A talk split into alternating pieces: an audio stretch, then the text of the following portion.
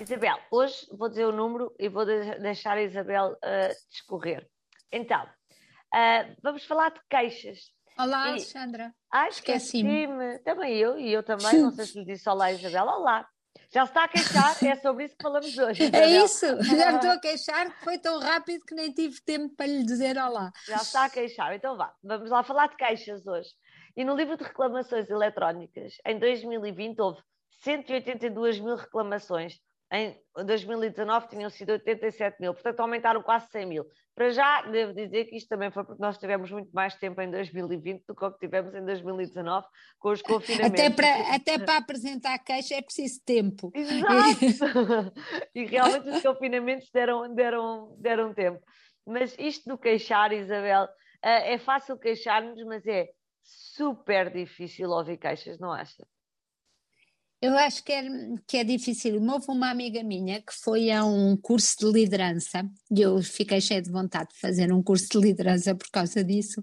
E num exercício uh, ela tinha que despedir uma pessoa ou cessar um contrato com um colaborador, como agora se diria, não é? Sim. E, e neste exercício fictício ela achou que tinha dito as coisas todas muito bem e que tinha explicado muito bem à, à, à cobaia que estava a fingir que era alguém que tinha sido despedido e achou que aquele exercício lhe tinha corrido muito bem, mas quando lhe deram feedback, disseram-lhe que ela nem sequer tinha deixado a pessoa à frente dela queixar-se. Portanto, que roubem para ela, ela, basicamente.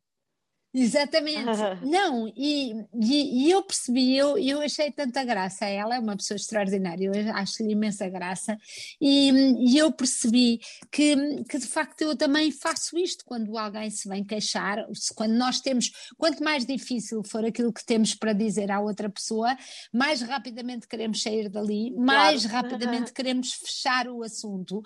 E portanto começamos logo a justificar-nos, a desculpar-nos ou então, se as queixas forem uh, que nos soarem injustas, começamos logo uh, a rebatê-las, não é? A e não damos às a defendermos e não damos às pessoas, de facto, e isto mesmo em relações de trabalho, uh, o tempo delas se queixarem.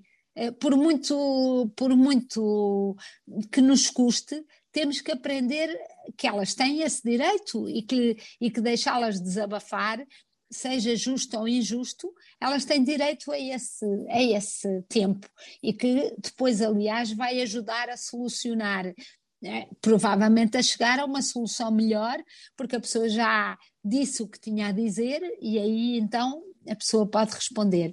Mas eu achei que nós fomos educados obviamente a odiar os queixinhas, não ah, é? Ah, claro, nós, não, não é choramos, é... choramos no quarto, não mostramos emoções socialmente, não, não nos queixamos demais. Aliás, quando temos uma amiga ou um amigo que está triste, nós damos duas horas de atenção, mas passado duas semanas achamos que já está na altura dele, por muito dramática que a coisa tenha sido, dele silenciar aquilo que é uma manifestação das suas, das suas emoções.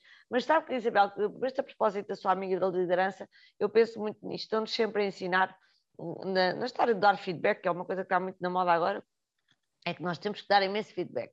E então ensinam-nos a dar o feedback em sanduíche, não é? Primeiro dizemos uma coisa boa, depois pomos a, lá, lá, a má lá para, o, lá para o meio, e depois acabamos numa nota positiva, uma boa uh, outra vez.